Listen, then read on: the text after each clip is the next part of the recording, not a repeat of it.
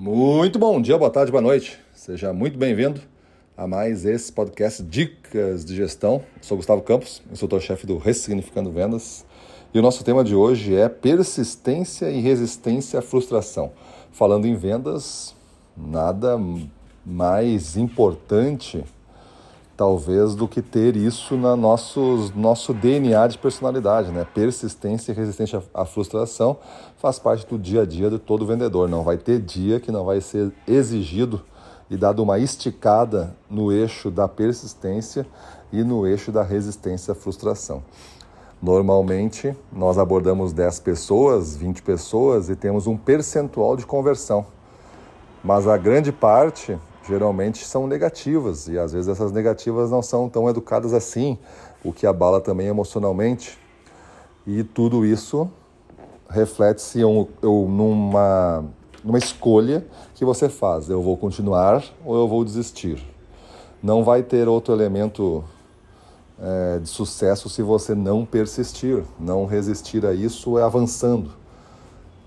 Porque você tem que entender que o que vai mover você vai ser uma melhoria contínua em cima da busca de uma maior conversão e, ao mesmo tempo, manter o volume das tentativas comerciais para que a conversão é, esteja sempre efetuando.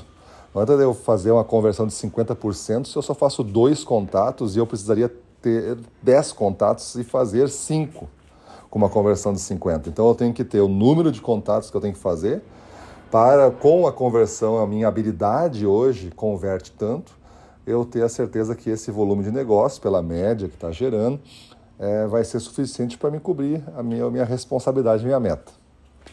Então, esse, esse jeito de arquitetar o teu desafio, tu vai entender que não tem muita escolha. Ou você faz isso com essa intensidade e buscando sempre melhorar a conversão, ou você não vai é, conseguir performar e ser entendido como um vendedor.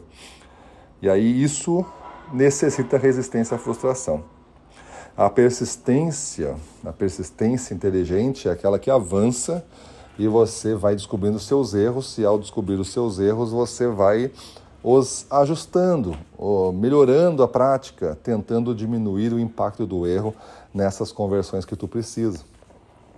A persistência está para um, um aprendiz como algo necessário e nós sempre somos aprendizes da alta performance.